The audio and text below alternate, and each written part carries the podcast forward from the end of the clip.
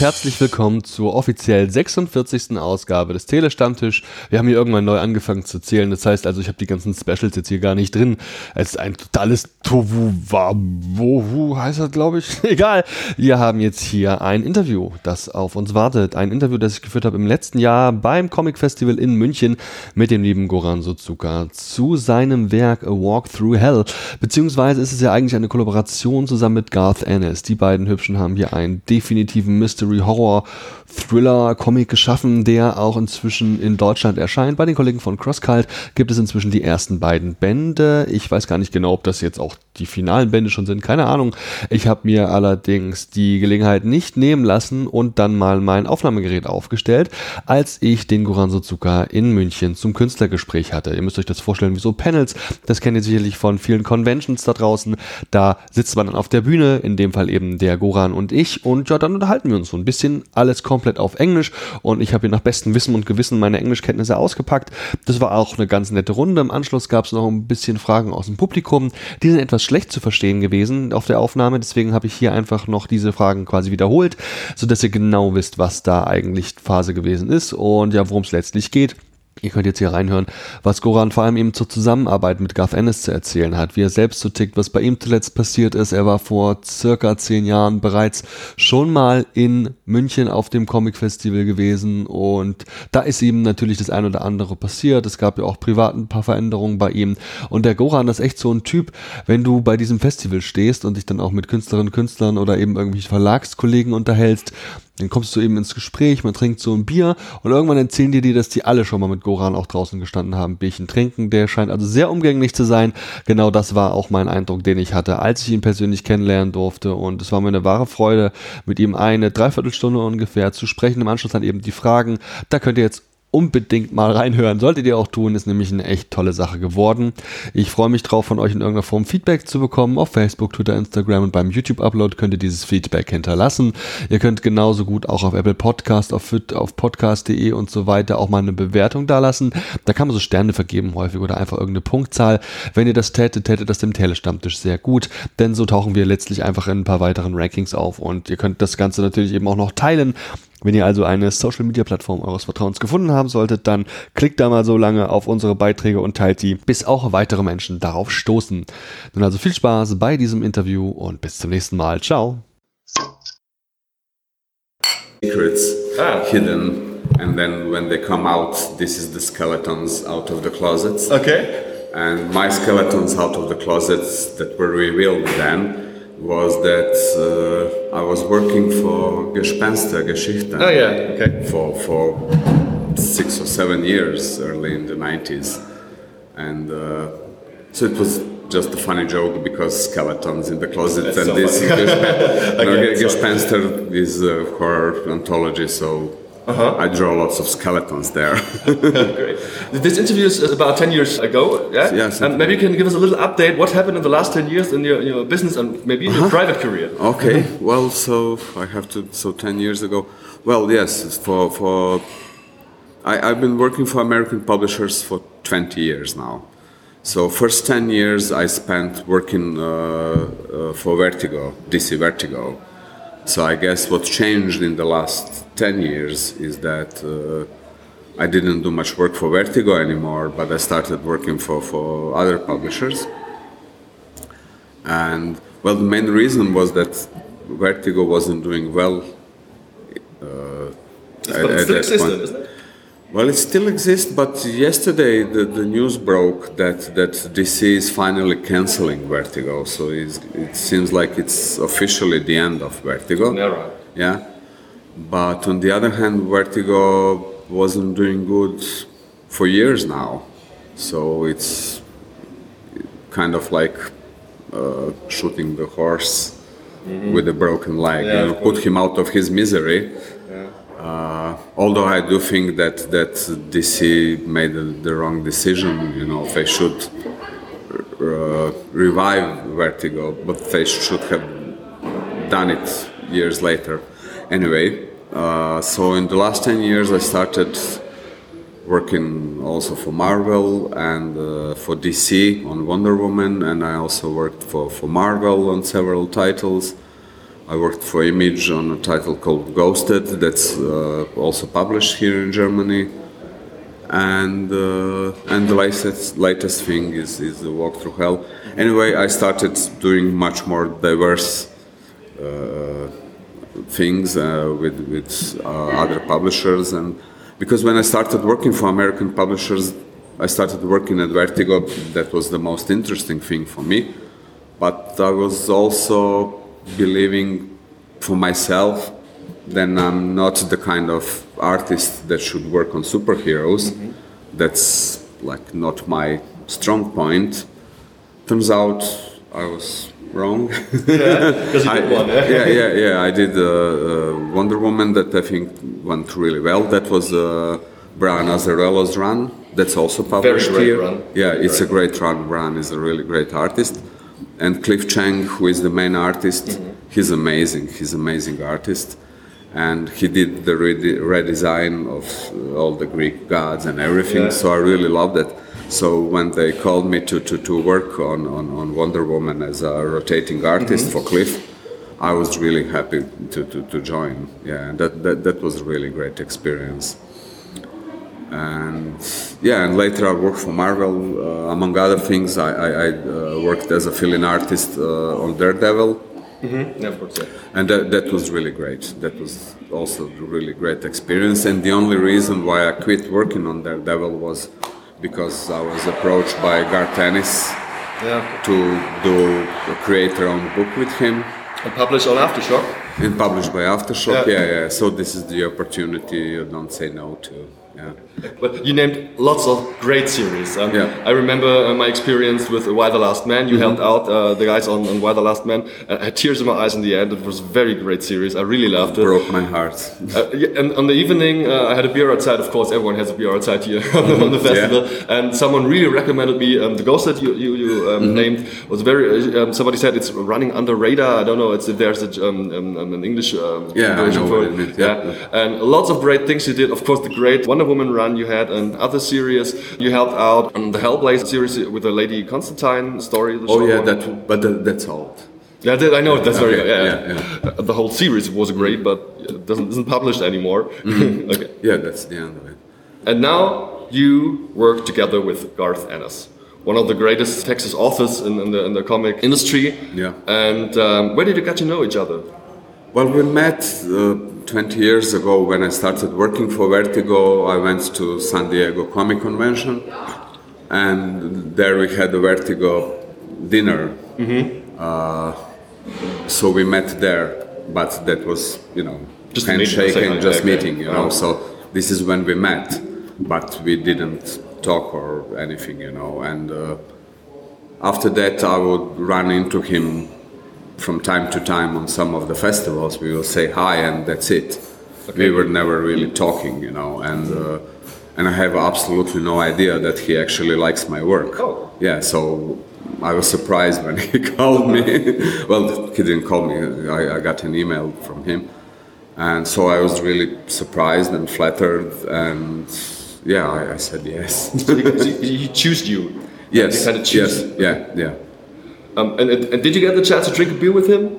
Yes, after that, yeah, yeah. So, so that was uh, spring in 2017, mm-hmm. two years from now, mm-hmm.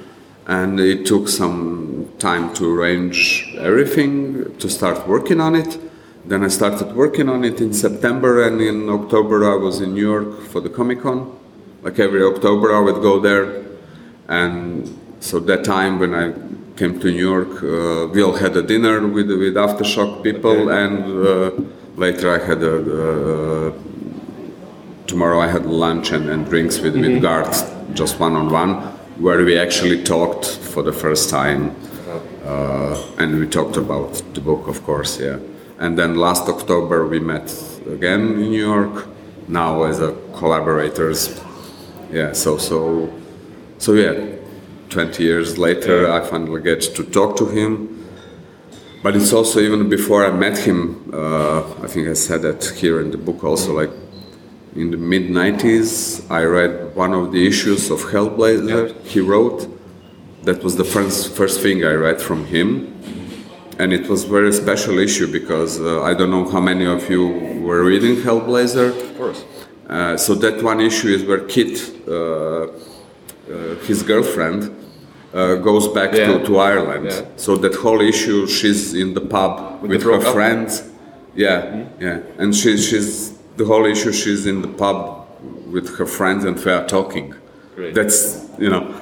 So in the middle of 90s, I was totally blown away by by a comic book where people are just sitting and talking, and it's so great to read. I didn't know the context contexts because I wasn't reading Hellblazer before that and everything, but it really grabbed me because. Uh, and they speak in Irish, so it's written with uh, all this. I had a bit of hard time reading it, but still, it felt so real because those people in the pub were talking, Yeah. and you can actually hear them. They, they really sounded like a like a real people, and that really grabbed me. After that, I started reading Hellblazer, then Preacher, and then lots of stuff that Garth uh, worked on. So really, I, I Garth is one of my favorite writers of all time. So getting the chance to work with him, it's it's really And this was the beginning of your professional relationship, I say, or your business relationship, kind of. Is there any personal relationship between with Garth. Yeah. Well, not that much. Not that much. I mean, we would email each other uh, uh, about uh, uh, uh, work uh, all the time, and there would be a little bit of uh, uh, not business talk, but really not that much. Really not that much. I don't know. I still feel like you know he's cartoonist, A and I'm just yeah, yeah, like a fanboy, you know. So I really wouldn't push it. you Okay. know and uh, he's uh, i mean he's really great he's very sincere and he's very uh, straight to the point Mm-hmm. so he would reply within minutes Oh. This is something i really adore Never you- sleeps. yeah, well maybe in some you know but but if he's awake you know like really you don't have to wait for his answer on email. Like i would draw something like send it to him like what do you think? Do you like it? And a couple of minutes i, I, I would like get the response. And it would be always like very direct and, and sincere. So so that's great. You never have to think about uh, it's like does he really like it? Okay. you know or you know because if there's something wrong if he wants something changed or whatever you know he will tell it straight away so if also if he says that he really likes it you can be sure that that he does you know so that's a great way but yeah we didn't do too much uh, Interaction. interaction Yeah. aside from work. Yeah, yeah. When when we met when, in New York, then we would you know have a conversation. Then those things happen, happen like more personal about what you like, or how do you live, blah blah blah. But with emailing, it's you know mostly business like. Yeah. And when he mailed you and you started thinking about the series and design and creation and the whole concept and so on, how complete was the whole concept? Uh, well, when he approached me, he had the pitch. The pitch. uh, which was, I think, two or three pages uh, long. And uh, once we agreed that we're gonna work on it, he delivered the, the first issue, written like the script for the first issue. Uh, and inside there was basically everything you need to know, or I need to know as the artist. Uh, so I started working on it, and on the first issue, it took me some time. It's, it's a new book, you know. I really wanted it to be good, so I had a really slow start. So, and he had his own rhythm of writing the scripts, where he would write those scripts by the time he said he will do it. So, very soon I got the scripts for the next issue and for the next issue and for the next issue. I was still working on first one or the second Okay. one. So, and it uh, from the start it was uh, uh, imagined as a, a standalone story. We just wasn't quite sure how many issues, Issues, will yeah. be, but we knew it's gonna be around 10 to 12. Okay. So it ended up at 12. So I think uh, at the end of last year, somewhere December, I think I was still working on number nine or something like that. And by that time, I got the script for issue 12. For the final issue. Yeah, yeah. So I you know, got it. Uh, I, I could read it.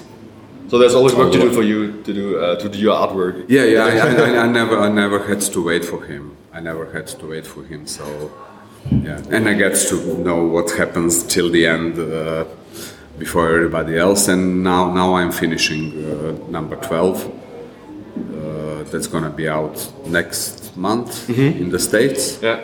and the second trade paperback will be out in September in the States.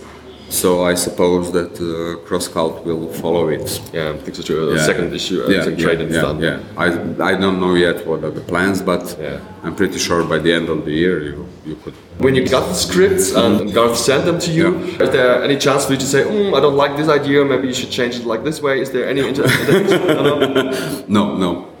I, I wouldn't uh, intervene in, into, well, not, not just guards in general.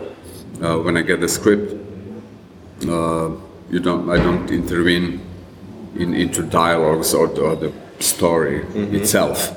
Uh, what I would eventually maybe change sometimes would be the panels.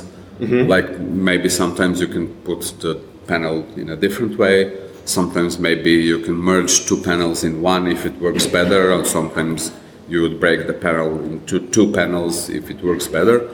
So my, I don't know, uh, not all of the artists are doing the same, but my way of working, where I'm most comfortable with, and I think the editors and the writers like it too. So when I get the script, first thing I do, I do kind of like thumbnails or layouts, like really rough uh, sketches of the Yeah. pages, where I decide uh, how big or what format would the panels be, where are the characters, where does the balloon goes. That's one thing that lots of artists are not doing because letterer is doing lettering Yeah, yeah, later. Uh, but I think it's really important to, to, to place those balloons to, to you know to know where they will go so you can make the composition of, of the page and of each panels. So those drafts i would uh, send to editor and to the writer and to so they can check it out and see if it's Can all working. go and see- yeah yeah yeah. So if i'm proposing any of those changes like in the angles or the panels whatever i will do it at the stage of layouts. So we can discuss it. You know if they don't like it uh, if you want to do some third way whatever this is the, the best opportunity because it's still very rough. I didn't uh, waste my time drawing something something to the details yeah. and then it's like no turn the camera around or something like If that somebody wants to check these works, these pre-works, I call Yeah, pre-works, yeah. and we can have a look at the appendix of this Oh, yeah, German version. yeah. We have uh, all these different steps of creating the whole whole Yeah, page. yes, yes. And it's uh, great, great You're to right. see it how, yeah, how yeah, it works. yeah, out. yeah, yeah. That's that's. I, I forgot about it. yeah, this is the stages that, that you can see it here in the books. So after doing the layouts, then I will do the pencils, and I will send the pencils to, to make sure everything is okay. After that, I will do the inks, and with inks, it's you know that's it, it doesn't happen, but that uh, you do something in pencils and then you ink it, and then they want it changed Yeah. in pencils sometimes uh, it's very specific with Gart and with this book that uh, after I, when I do the pencils uh, sometimes he would uh, ask for a little bit of changes uh, on the faces On the faces. yes because uh, there are lots of talk in in, uh, in in the book and those face expressions he's asking from me are really quite subtle you know? So it's not like you know shaw is angry Okay. mcgregor is laughing. It's like uh, can't remember the words right now you know? But it would be quite subtle. So sometimes like i would miss it you know and he was like can you do more like this. yeah, and it's perfectly fine. I mean, this is my job, and this is this is one of the things I really have to nail down because it's important when you read it to have those faces properly. And uh, but this is also why it's good, you know. So I do it in pencil. So if I have to change anything, I can do it easily. And once we do it, then inking is the, the, the, the final stage. The final stage for me, because I'm not doing the colors. Okay, yeah, we talk about the other guys too. Mm-hmm. In the appendix, we can see character studies too. Yeah, we can see different faces and the names and your notes on it. How many percent of creating these characters is your work and how much is Garth's? How much does he say, okay, the girl has to be a blonde, has to be uh, this this age, and so on. Yeah, I, I get the, the, the description from Garth. Okay. Uh, like those general descriptions. Yeah, like color of her hair, Mm-hmm. how old he is or she is, or, or stuff like that. Uh, it was a little bit more detailed for, for the two main characters, and for, for, for the rest of them, it was not so specific. So this is basically where, where I get to do my thing. Yeah. yeah. So he told you make them look like the Man in Black. they all have the, they have the black suits. Oh, No, well, I mean, of course, in description it was like, but not Man in Black, but for FBI agents. Yeah. So for FBI agents, basically, to have the suit is almost like uniform. Yeah. Okay. But since they are a girl and a guy, and they have the suits, of course, there's uh, X Files. Uh, uh, uh, Parallels. parallels, although this book is really nothing like X Files. It's another great work. Uh, yeah, yeah, it is. It is a great work, but X Files is, beside all the conspiracy and everything, in a way, it's pretty light, serious, and this is really dark. Yes. Yes, I got a chance to really read some serious. pages uh, in the uh, pre-show, and I can uh, understand what you say. Yeah, yeah, yeah. It is. So maybe it's the right time to talk about what's the content, what is the story about, and what is the whole comic about. Mm-hmm. Maybe you can give us a little pitch. What is um, the Walk Through Hell about? Okay, well, uh, okay, so I'm not really sure. Okay, raise your hands how many of you have read the, the book yet? Probably not, because it's. Okay? One, two, three. Oh? Three. Okay. okay. And you read the first one, yeah? Yeah, okay, the second one isn't out yet. sure. Uh, I'm, I'm trying not to give away too much. That's. that's uh, but the story starts uh, with two agents uh, coming to the warehouse at uh, suburban Los Angeles because two of their uh, colleagues went inside and they never came back. And they sent in the SWAT team, special, special ops, you know. And those guys who are like hard, you know, SWAT guys, you know, everything, they came into the warehouse and just went out and killed themselves because of horror in the warehouse. And so our two main characters, Shaw and McGregor, they go in and uh, strange things starts to happen.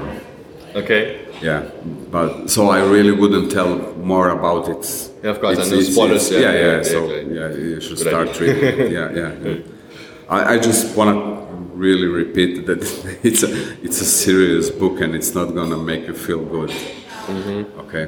You said there's a lot of talk in the comic book. Mm-hmm. They talk a lot, and uh, that's what I think so too. How many character depth is there in these characters? From the some pages I read, I really think they're very detailed. There's very much background about it.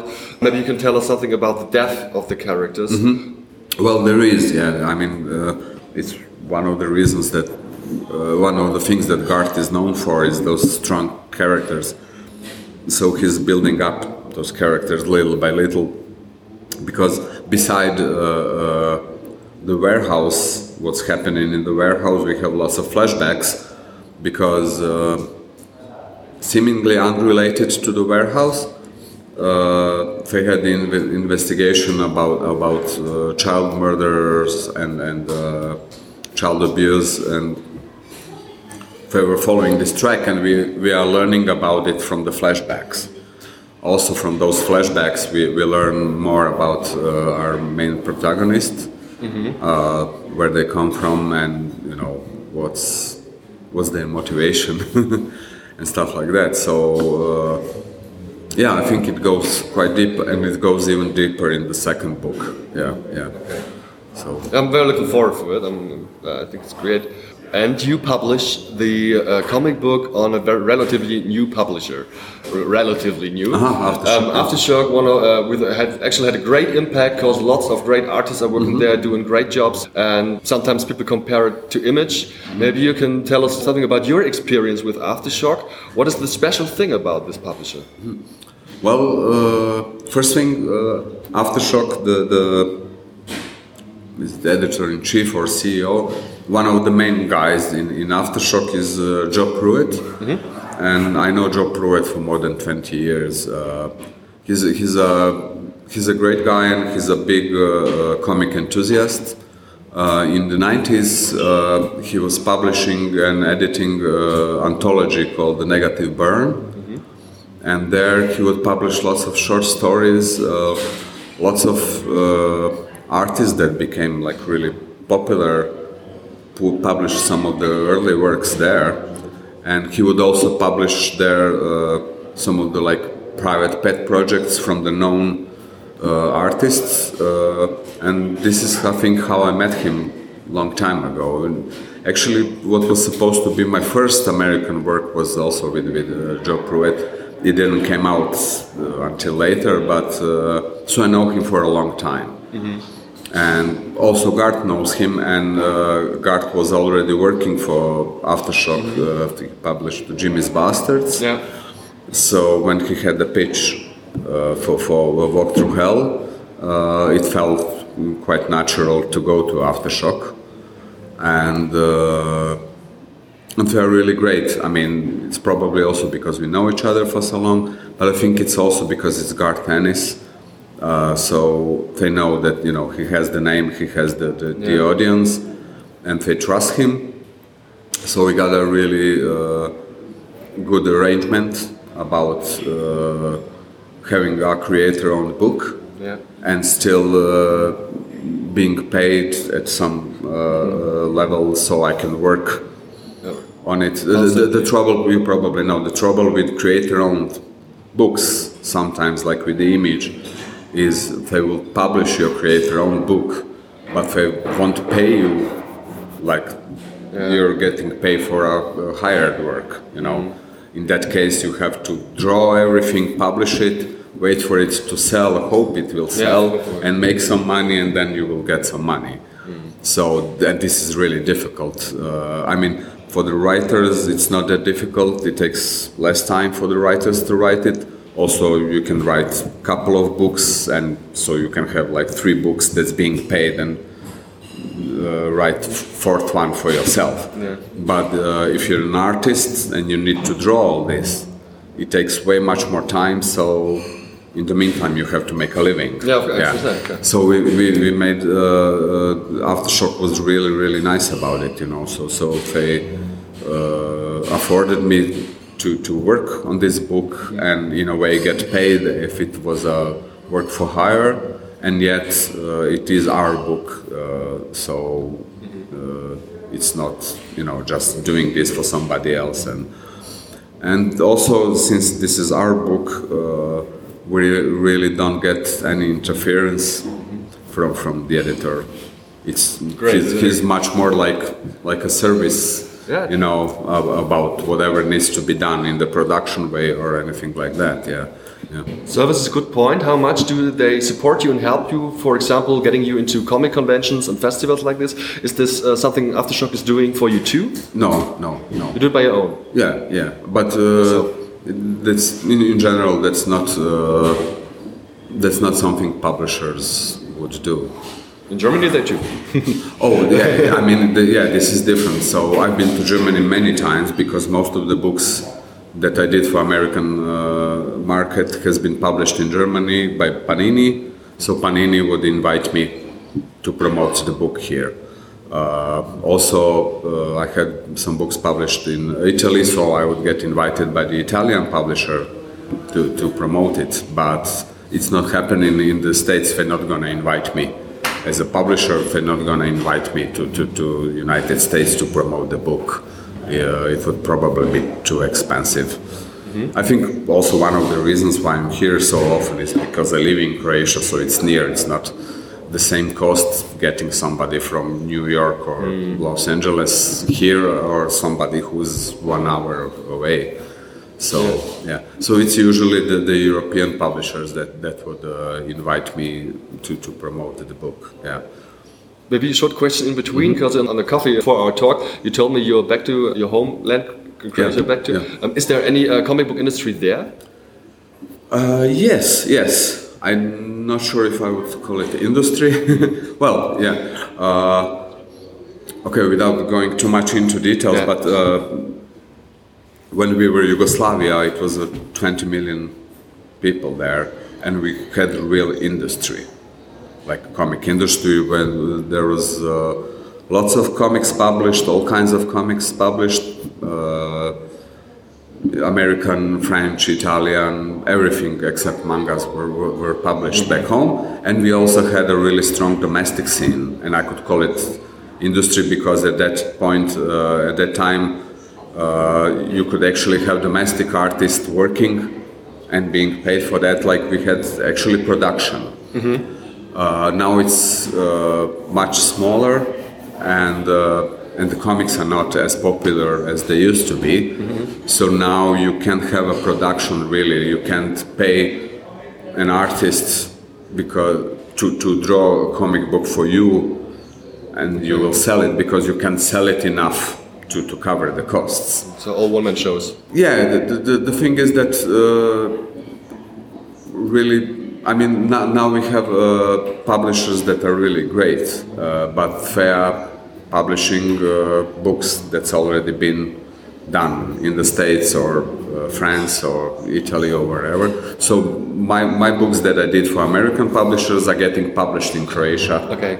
As a foreign books translated from English to, to Croatian. Okay, okay, how it works, yeah. But but now I mean it's it's much better now because uh, ten or fifteen years ago there was always al- almost nothing. Now we have a couple of publishers and we have really nice and beautiful books, but they are selling in couple of hundreds, not thousands. And, Okay. Yeah, and they are quite expensive, of course. So not everybody can buy all the books they want. But uh, there's another great change that uh, now in the libraries, where kids or grown-ups will go to borrow the, the, the, the books and read it and go back, now they have the huge sections with, with comics All genres? all genres. Great. All genres. So you can, if you want to read comics, you can actually do it for free. You can go borrow the comic and read it, return it. You know, so you don't have to buy all of them because you can, but you can read all of them basically for free. And then the ones you like most, uh, you can buy it. You know. But it's also a great support for, for, for the publishers because uh, actually the, the, the Ministry of Culture Ah, supports it. is supports it because uh, the, the libraries are part of the, the state uh, offices, whatever. No. public administration. Yeah, yeah, they are public uh, spaces, so they buy those books for the libraries. So part of the, the runs on, on, on, on for every publisher is bought by the state. So Yeah. yeah, Libraries are always great to find new readers. It's a great, Yeah, great yeah, thing. yeah, yeah. In all ages of it. yeah, yeah. it's. Great. Thanks for the short explanation uh, Okay. for this. You told us there's issue number nine is out right now. It's released right now, isn't it? No, no, no. Uh, it's eleven. 11. Oh, okay. Oh, we're yeah. close to the end. Okay. Yeah, yeah, yeah, yeah, yeah. So there's just one issue left. Yeah, and I'm finishing it right now. How's the feedback? The feedback of the journalists, the readers especially. What Mm-hmm. do they say about it? well, I think when, when it started, well, like when the first issue out was out, really there were lots of people like, "Oh, this reminds me of X Files." Okay. but then I think with every next issue, it was like nobody was mentioning X Files anymore. Uh, I think the, the, the response was quite good. The response was quite good. Uh, people were uh, well. There's one thing, of course, everybody who likes and loves Garth Ennis usually knows what to expect with his books, and uh, so so far he's been fulfilling those expectations. Uh, but this book is a little bit different from other Garth Ennis books. It's way more subtle, and, and there's not much not much humor in it. You know, with Garth Ennis, even if it's dark and violent, Lots of fun. there's always humor in it, whether you like it or not. but there's humor in it. Here, there are not. There's not much humor in it. Okay. And that's. The, I mean, that's on purpose. But also, you will also notice that there's not lots of gore, uh-huh. which is also very characteristic for for Garth. Like, you know, Yeah, splatter all the blood. time. Uh, yeah, yeah, we don't have that here, not not in a visual way, and that was also done on purpose. You uh-huh. you, you also don't have uh, a SFX, you know, like blam, uh, Yeah. no, nothing like that. So that, No that- sound that- words, sound wording, no sound wording. What? You're saying there's no sound wording. Sound works, boom, bang. poof. Yeah, yeah, yeah. That's what I mean. Yeah, yeah, yeah. So we don't have it here. That that's also on purpose. I think it it creates uh, sense, more sense of being realistic. I guess. Yeah. The series is recommended for measured readers. Yeah, yeah, Uh, yeah. In the German version, they recommend to be uh, 16 years old and older. But are there any borders, any things you won't do for the series, or but do you show everything Garth wants to see? Yeah, I mean, I draw what Garth writes. You know, you don't, you don't do it like you know. I mean, if you agree to to to work with Garth, you know you're gonna have to draw some unpleasant things, Yeah. and uh, you can't complain later. You know. yeah, but some some things were really like I felt sick in my stomach, stomach, drawing them. Yeah. know. Yeah. Um, one question I'm always thinking about: um, if you compare the issues you usually do in the United States and you have the trades in Germany, especially on CrossCult, we you have uh, that hardcovers, a bit shorter. Um, what's your favorite kind of publishing these comics? Um, I think the the, the um, US issue is a bit bigger, isn't it? A bit A bigger. little, little bit bigger. A little bit bigger. Yeah. what do you yeah. What do you like more as a reader, for example? I, I like them smaller. I mean, Like if uh, well, especially I mean with, with my art style, which is like really clean and crisp, I think it works better like this. Mm-hmm. Uh, also, like uh, so, I worked on Y the Last Man. Yeah. Uh, and then they would make those absolute the big ones, very yeah. Like, Okay. you don't really benefit from this. Uh-huh. You know, I mean, if you publish Brian Bolland or Alex Ross on a big format, you know, that's like, you know. But uh, with most of the books, I, I don't think they should be really that large. I think they, I, I like them handy. I want to have them in my hands and Okay. read them. That's one thing. Uh, and the other thing is that I understand it's a tradition and blah blah blah. But I think those single issues that Americans are doing are really not my thing. You know, I would really prefer if they would have just books like I mean they call it graphic novels, but they are not actually graphic novels. yeah. They are trade paperbacks with collected single issues.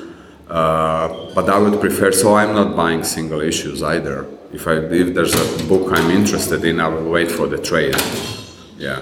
So I like it much better like this. Okay. Yeah. Yeah, I heard uh, uh, about a trend um, that the issues, uh, issue releases, uh, there's a decline in, in selling these issues because Mm-hmm. there's a little trend to the trades. I I heard, I read somewhere. yeah, yeah. Yeah. And it's interesting to see into because I think there uh, there could be possible changes in writing comics and doing comics if you do them for the trade. If you know, Mm-hmm. okay, I don't care about the issues, and there doesn't have to be a cliffhanger on every issue because there's a bigger story I can tell. Mm-hmm. Yeah, yeah, yeah. That, that's that's one thing that I, I, I think it, it would uh, do better for the writers than, of course, for the readers too. If they could do it like as a trade, like one book after book, you you can construct it different. Yeah. Because you wouldn't have to do those cliffhangers. Uh-huh.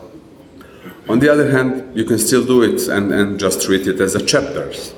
So you can still have a cliffhanger at the chapter. Mm-hmm. a second. Yeah, yeah, yeah.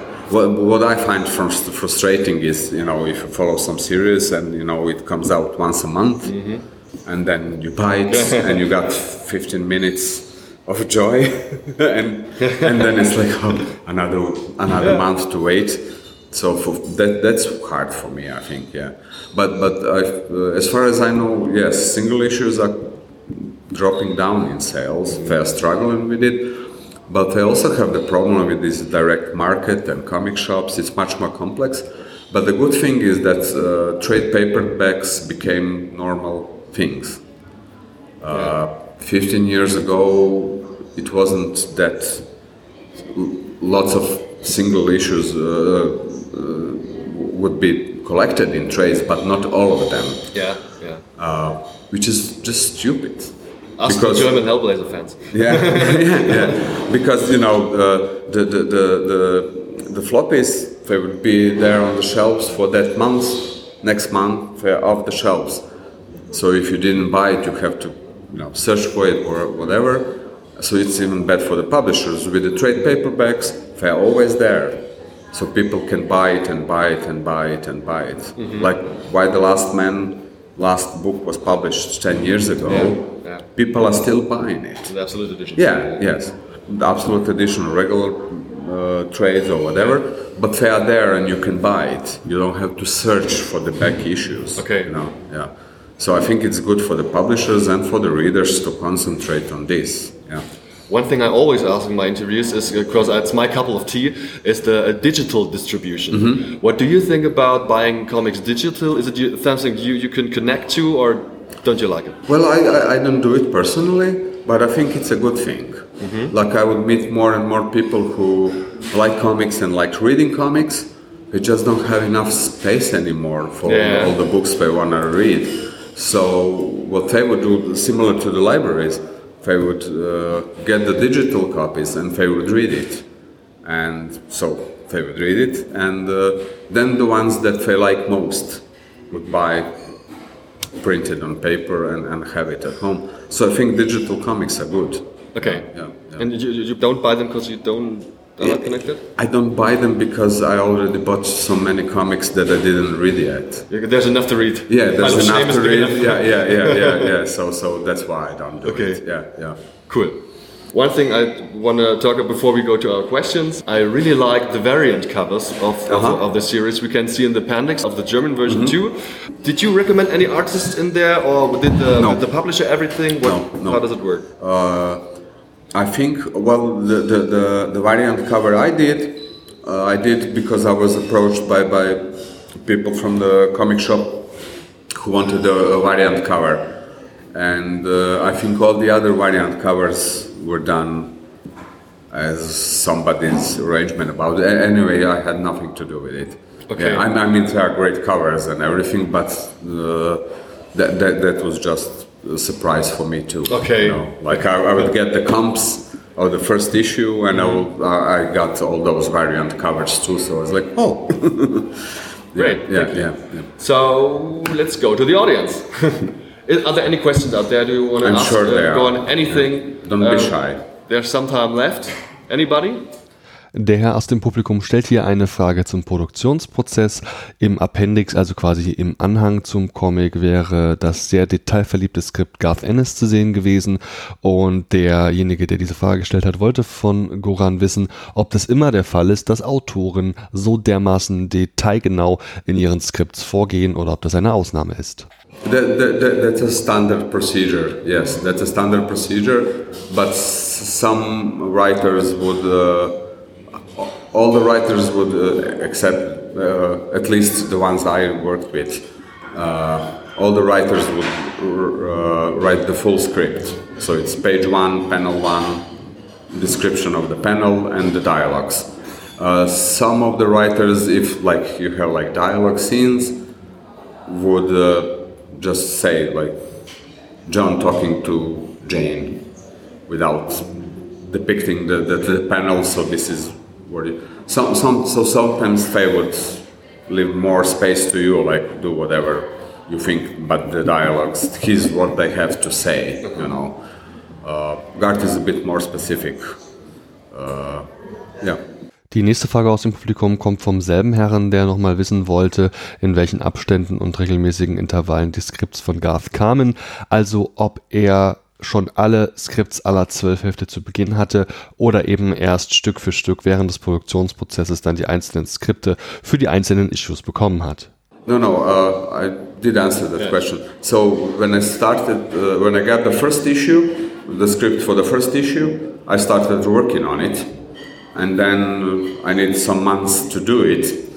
First issue, uh, but Garth was uh, writing issue after issue in his own rhythm, which was much faster than mine.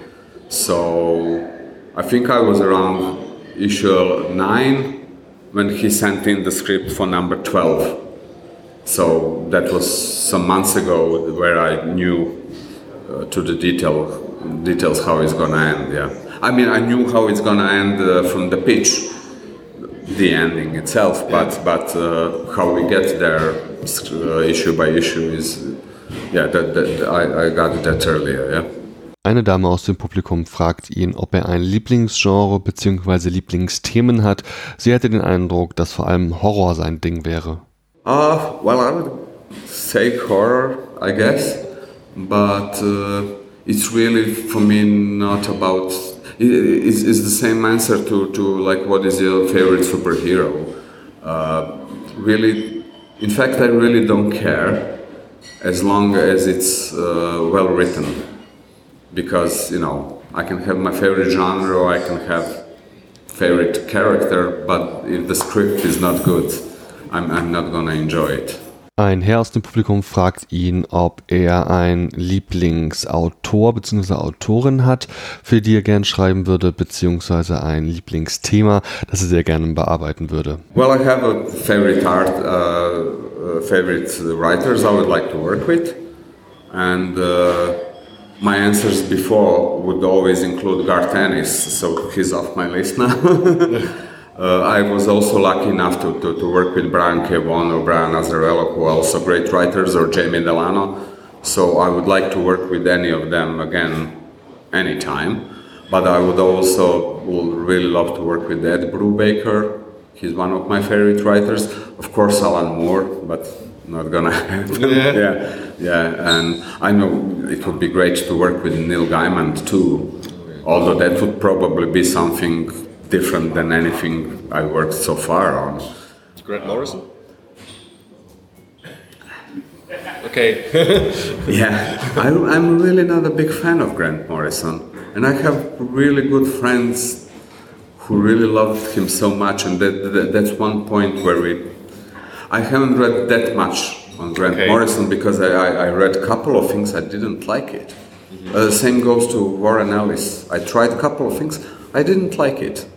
Maybe I should give it another try, but I still have so many books from my favorite writers that I haven't read yet. So, left. so, so yeah, I gave it a try and I, I really didn't like it. Yeah, so they're not my favorite. Yeah. Okay. Eine Frau fragt ihn, was er als nächstes tun wird. Uh, what's my next project? I'm gonna be a dad. yeah, thank you. So uh, yes, I, I'll be finished with Walk Through Hell uh, before July, and we're expecting a baby in September. So I want to have everything ready, and you know, I think first couple of months will be really, really uh, busy with that. Uh, so I didn't uh, take any new projects yet because I'm not gonna be able to really devote to it before next year. So I have some time to decide what I want to do, and and th- I think also this is uh, one of the things like after you work with Garth Ennis. So like Need a break. I, I mean, yeah, you need a break too. Yeah, but it's also like I really want that next book I'm working on should also be uh, a really well written book. You know, uh, it, it happened over the years, and I'm really grateful for that. Like you asked me what's changed uh, in the last 10 years since that. So 10 years ago, I was still having uh, what they call freelance trigger. Once you're close to finishing some gig, first thing that is offered to you next, you say yes, because you don't know, you know. And over the, over these 10 years, I, I think I built up uh, my reputations, Yeah. my skill, uh, connections, and everything. Now I'm uh, more in a situation where I get offers to work on something Can choose. so so I can choose. Yeah, this, this is was I mean I was so thrilled to to be asked to work on Daredevil. That was one of the things where like wow, it's Daredevil. And then in the middle of working on Daredevil, uh, Garth Ennis asked you to work with him. So you know in in, in a two years time, I came from wow I'm working on Daredevil to okay I'm leaving Daredevil because I have something better to not better to do but something I want more to do so I think whatever next thing would be I, I- I'll choose it carefully I don't have to rush into new decisions because it happens sometimes that you get offered to do something and it sounds maybe like a good idea turns out it's not and uh, I want to be careful not not to get to that situation yeah Yeah, Daredevil is a special situation here in Germany. They stopped releasing Germ uh, Daredevil series here in Germany. Oh yeah I heard it, it wasn't selling very well Yeah, so there's a big online thing uh, with the hashtag I am Daredevil. Uh-huh. We're hoping. Okay. Great, thank you. Any questions left? Okay, maybe we take the five minutes because we got to know you're a reader too and you're a fan of the comics and so on. Maybe you can give us any recommendations about comics you read in the last weeks, months. Good stuff. Okay. Well, I would always recommend Brian K. Vaughan. Yeah. Really, I think he's my favorite all time. So, Saga, Paper Girls, uh, anything by, by Brian. Vaughan, I would highly recommend. But I guess this recommendation for the something people already know. Oh, well, I don't know if it's published in, in German, but there's a great uh, new Western series. It's been published in France. Uh, it's called Marshal Bass. Uh, it is written by Darko Macan and, and illustrated by Igor Kordey for about Croatian artists, veterans. This is brilliant. So if any of you speak French, it's called Marshal Bass. It's about Afro-American Yeah. uh, sheriff. It's a western, but it's really dark and gritty. Maybe it, it will be published in, in, in Is there an English version? uh, no, not yet. Okay. So I read it in Croatian because it's published in Croatia too. But four books have been published in, in France. Maybe if it's published in, in Germany, do check it out. Remember Marshal Bass. Yeah, great. Yeah, yeah, you're gonna thank me later. Yeah. Will do. Thank you. Thank you very, very much for your Thank time. you for having me. And Yeah. have a nice uh, festival. Thank you. Thanks. I'm Bye. already enjoying it. Yeah. Thank you very much.